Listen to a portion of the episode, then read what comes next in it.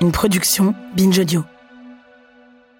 Attention, cet épisode contient des événements qui peuvent être choquants par leur violence.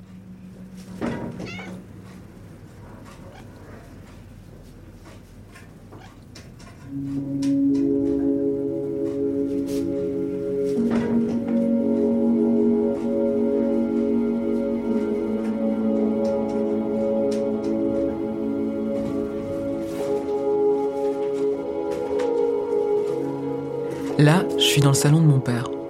C'est dans cette pièce que j'ai réalisé notre première et dernière interview. Pour l'occasion de l'entretien, nous avions pris rendez-vous. Mon père avait revêtu sa veste de costard grise et s'était glissé dans un pantalon de ville. Je voulais garder une trace de lui et de son histoire. Et puis, plus tard, après sa mort, le besoin de savoir ce qui était arrivé à Safia a grandi. Quelles étaient mes origines au-delà de mes nationalités qui pointent juste des repères géographiques Belge, d'origine algérienne. Kabyle, Kabyle comme Safia.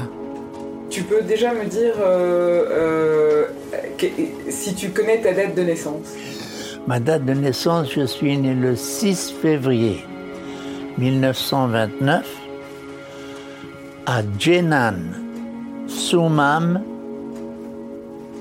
Algérie. Djenan, Soumam, Algérie. Là, je recommence comme avec ma mère. Je suis assez maladroite. Les premiers instants de notre échange laissent deviner mes hésitations et sa volonté à lui de bien faire, de, de bien me répondre. Ce que je comprends aujourd'hui comme un acte d'amour inconditionnel, comme un testament. Il me parlera de Safia, sa sœur, mais avant, il me raconte l'Algérie qu'il a quittée en 1945. Premier voyage, m'exiler au-delà des mers. Je revois d'ici mon village. Et tout ce qui me sent très cher. Pour moi, ce paysage est le préféré de la terre. L'Algérie, mon beau pays. Je t'aimerai jusqu'à la mort. Loin de toi, moi je vieillis. Rien n'empêche que je t'adore. Avec tes sites ensoleillés, tes montagnes et tes décors. Jamais je ne t'oublierai, quel que soit mon triste sort. Ta date de naissance, t'en es sûr? C'était le 6 du 2 1929. Il n'y a pas, y a pas, y avait pas une discussion sur ta date de naissance, qu'il n'y avait pas une incertitude dessus? Oh non, non, mon beau. On m'a dit une fois, c'était le, le 8 mars, mais euh, sur mes papiers, qui a été enregistré par mon, mon oncle, c'était le 6 février 1929.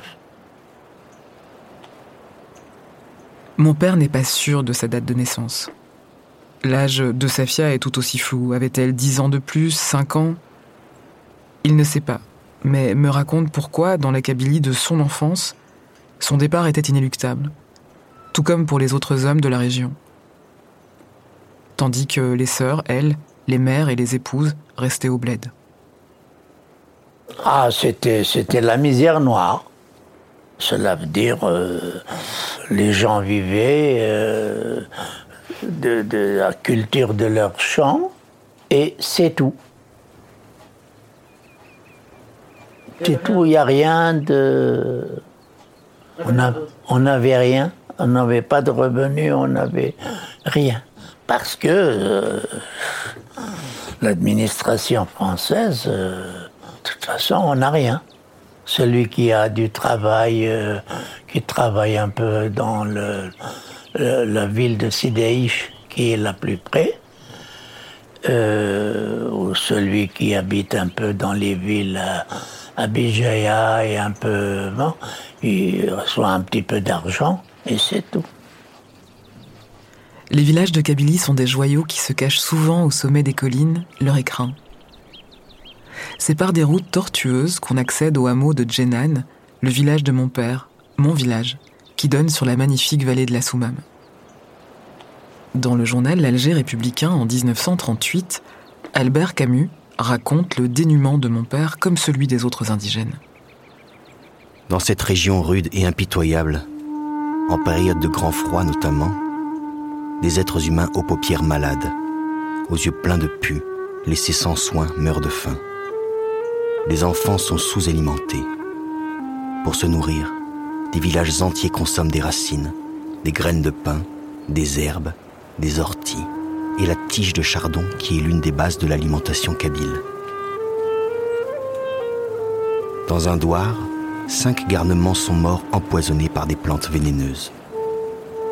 Dans la grande majorité des villages, des familles ne mangent pas pendant deux à trois jours.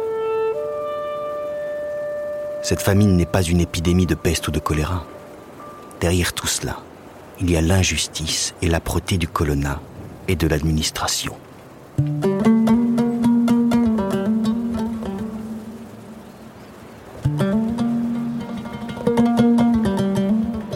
Pour survivre, pas le choix, il faut partir. Sa mère, Tassardite, et sa sœur, Safia, restent au village. Nous sommes en 1945. Sa future vie de saisonnier l'emmène en Tunisie. Sans doute que Safia va qu'au champ pour y cueillir de quoi se nourrir un peu ou, ou faisait du feu dans l'âtre du foyer. Elle n'imagine pas le drame qui se joue pour son petit frère, tandis qu'il rejoint la Tunisie. Et, et comment t'as fait alors après pour rejoindre la, la Tunisie? Mon père évoque alors ce qu'il nomme son calvaire, à l'âge de 16 ans. Dans le train qui le mène en Tunisie avec son père, il fait face à la mort. Il se retrouve dans le cycle de la violence qui suit les massacres du 8 mai 1945 à Sétif, Guelma et Karata. Le, le 8 mai 1945, euh, j'ai été jeté du train à Guelma par les, les, les goumiers algériens parce que je voulais défendre mon père qui était assis donc dans le, dans le train. Et j'ai atterri où, où il y avait, à l'époque, euh, c'était, il n'y en avait que des morts. Il n'y en avait que des morts à Guelma. Qu'est-ce que tu faisais dans le train avec ton père en fait? Ah ben on a on retournait pour Tunis. Ah oui, on repartait en 1945, la guerre était finie. Donc il est venu me chercher pour repartir à Tunis. Et qu'est-ce qui se passe dans le train? Qu'est-ce qui se passe dans le train avec ton père quand tu dis que tu voulais le défendre Ah bien, c'était les goumiers qui jetaient tous les, les, les- les indigènes. Le, le 8 mai 1945, il y en avait plus de 45 000 morts. À Sétif, à Guelma, Sokaras et la frontière tunisienne Sakit Sidi Youssef. Et toi, on t'a jeté du Quand moi, le j'ai- train j'ai- était en marche ou il était à l'arrêt Non, il était à l'arrêt. Il a, à Guelma, il était à l'arrêt. C'était là que, que, que les goumiers sont montés. D'abord à Sétif avant, et Guelma, c'est après. Les goumiers sont en somme des engagés dans l'armée française. Ce sont des collabos en fait. Voilà, par exemple. Ce sont de- ce qu'on peut dire des, des, des- des militaires de carrière, si tu veux. Et, et comment t'as fait alors après pour rejoindre la, la Tunisie? Après, j'ai- donc, je suis rentré à la frontière de Sakit Sidi Youssef. Et mon frère était à distance de 60 km au Kef. Donc je me suis tapé à pied aussi de Sakit Sidi Youssef au Kef. C'est 60 km.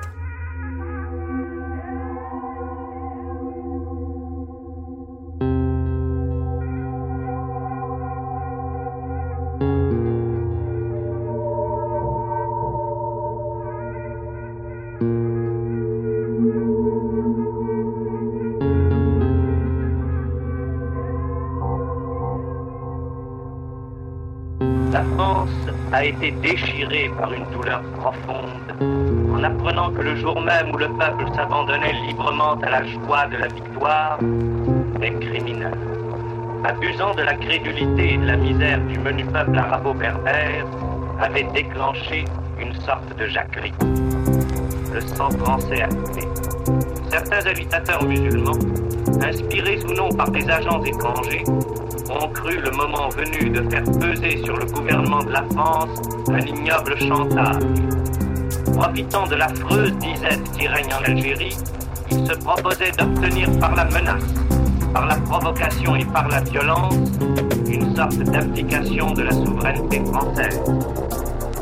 Toutes les organisations démocratiques d'Algérie, suivies en cela par l'immense majorité des Français musulmans, ont condamné ces agissements criminels.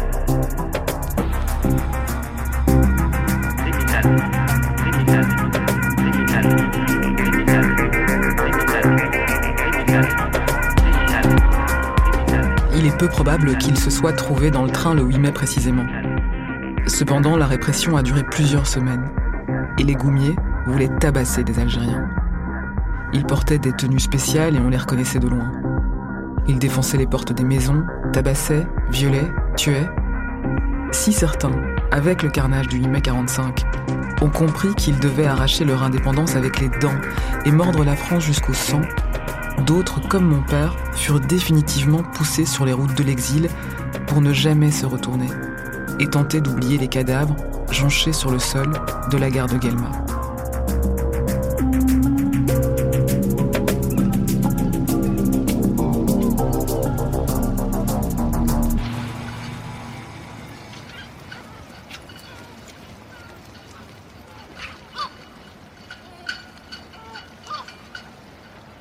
18 ans, mon père quitte la Tunisie pour débarquer naturellement à Saint-Auban et échapper à l'enrôlement obligatoire dans l'armée. C'est dans ce village des Alpes-Maritimes que tous les hommes de la région d'où était originaire mon père partaient pour travailler et envoyaient des mandats à la famille restée au village. Si je retourne en Algérie, je ne suis pas à l'abri non plus. Tu voulais pas aller à l'armée, quoi? Ah, bien sûr, il n'y a, personne qui voulait aller à l'armée. Parce que ça s'appelait à l'époque à l'armée, c'était les tirailleurs algériens. Et la 7e division marocaine, c'est la chair à canon pour l'Indochine à l'époque.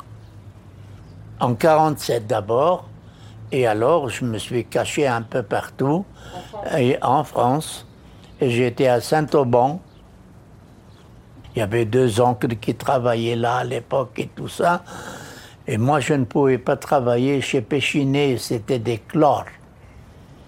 Et comme j'avais que 19 ans, 10 18 ans même à l'époque, euh, on dit non, on ne peut pas, on peut pas travailler là, encore trop jeune. Il y avait du chlore, c'est ça? Du chlore, c'est chez Péchinet à Saint-Auban. Tous ceux qui ont travaillé là, qui ont gagné de l'argent, qui ont envoyé des mandats chez eux, voilà comment ils vivaient dans ces villages à l'époque. Comme des misérables. Ouais, bah, plus que misérable. J'avais tous mes cousins et tous ceux qui, du village, ils, ils travaillent là. Donc j'avais à manger, à boire, en attendant le, le meilleur jour. Je me suis toujours demandé pourquoi mon père et les autres villageois s'étaient arrêtés à Saint-Auban et pas ailleurs. On y allait souvent en vacances. Mais quel lien avions-nous vraiment avec ce village? À nouveau, on nous posait là, sans histoire, sans mémoire.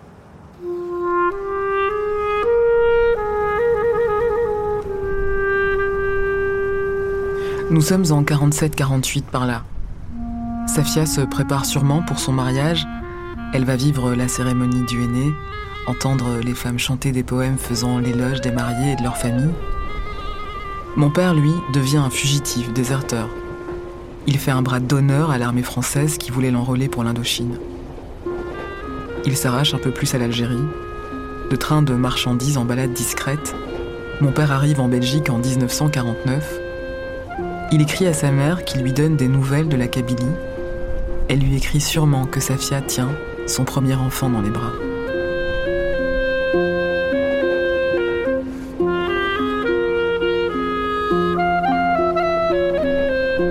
« 1954. Tandis que mon père choisit Anvers comme point d'ancrage, Safia assiste au déclenchement de la guerre d'indépendance. À Djenan, alors qu'elle a confectionné un joli petit sarouel pour le premier jour d'écolier de son fils, un attentat dévaste l'école du village. Heure troublée en Algérie, où en plusieurs endroits du territoire une série d'attentats ont été commis dans la nuit qui précéda la Toussaint. À Batna se sont déroulés les obsèques des trois soldats du camp militaire, assassinés alors qu'ils montaient la garde, tandis qu'au cœur du massif de l'Aurès, Harris recevait les premiers renforts après être resté isolé un jour entier. Cependant, des mesures de sécurité amenaient de nouveaux renforts et la lutte s'organisait contre les hors-la-loi dont on pouvait situer les repères dans l'Aurès.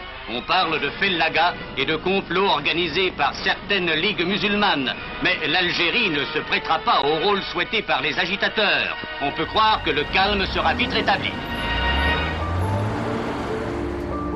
D'autre part, en ce qui concerne la situation en Algérie, nous avons obtenu du Parlement le vote de la loi instituant l'état d'urgence. À Alger, en prévision de la grève politique ordonnée par les rebelles, un imposant dispositif militaire a été mis en place sous la direction du général Massu, chargé de maintenir l'ordre dans la ville. Maintenir l'ordre dans la ville, dans la ville. La guerre s'installe et d'année en année, la boîte aux lettres de mon père reste vide. C'est via la Croix-Rouge qu'il se débrouille pour obtenir des nouvelles de sa famille, tandis que le jeune homme vit seul à Anvers.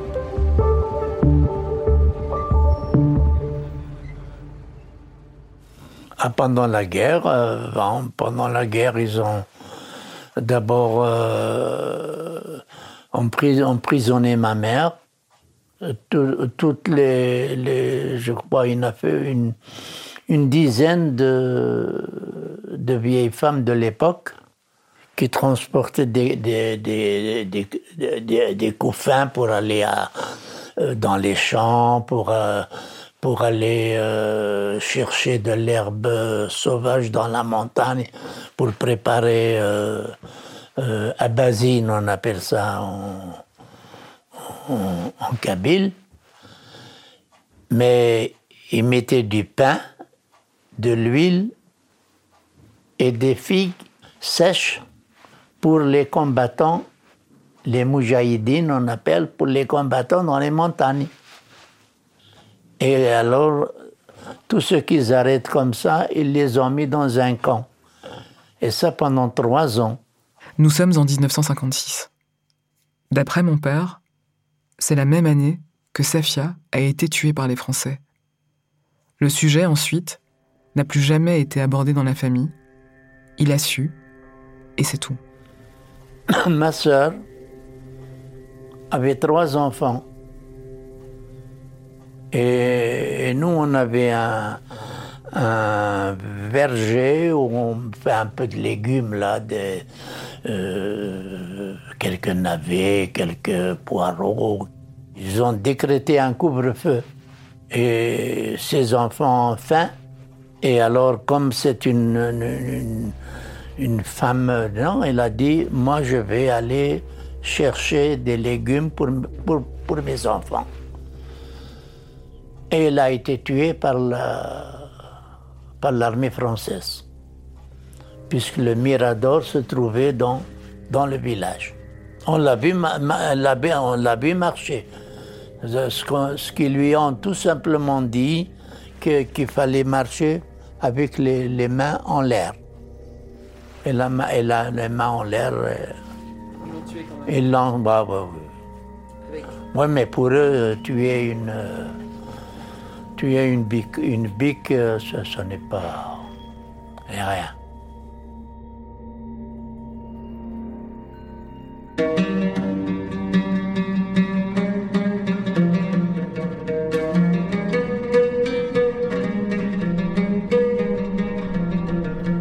Dans mon imaginaire, grâce au récit de mes parents sur ce que fut leur vie en Kabylie, Safia commence à prendre forme. Elle est grande, elle est forte aussi. Pieds sur les chemins qui la conduisent des champs au village, je l'imagine avec de longues nattes colorées au henné. Son visage est tatoué. Le tatouage sur le visage est l'un des plus anciens rites de la culture berbère, destiné à guérir d'une maladie et à insister sur la beauté. Ces tatouages protègent du mauvais sort, mais pas contre les violences des guerres d'indépendance. Quand tu dis. euh, euh, ça, c'était en, c'était en quelle année, ça? En quelle année? Je crois que je crois que c'est de 5 56 ou 57. Je ne me souviens pas exactement. si- Je l'ai appris par la suite. Mais ils m'ont pas dit euh, le- exactement le, le- Je n'ai pas exactement la date. T'as pas la date exacte? Non, Tu sais je n'ai pas. année, Cela veut dire que je n'ai pas rencontré euh, euh, une de ses filles ni, ni son fils qui est encore à Paris. Je te dis, je, je peux te donner son numéro de téléphone. Je crois que je l'ai, gardé ici. Lui, il sait peut-être euh, quand est-ce que sa mère a été, a été tuée. Elle a été euh, tirée. On lui a tiré dessus. Oui, oui, on l'a tué, on lui a tiré dessus, tout à fait. Morte sur le coup.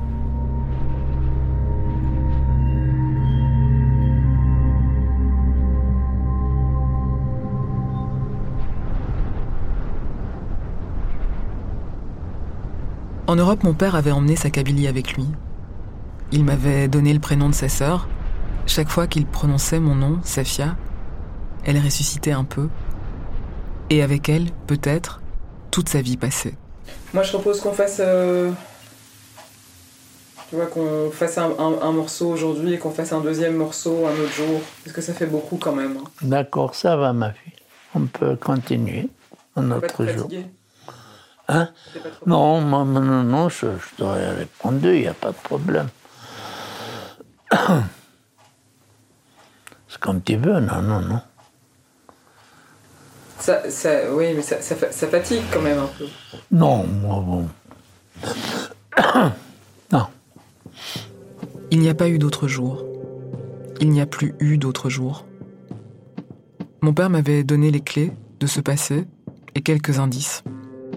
À moi de trouver les serrures à ouvrir pour retrouver le chemin mémoriel de notre histoire.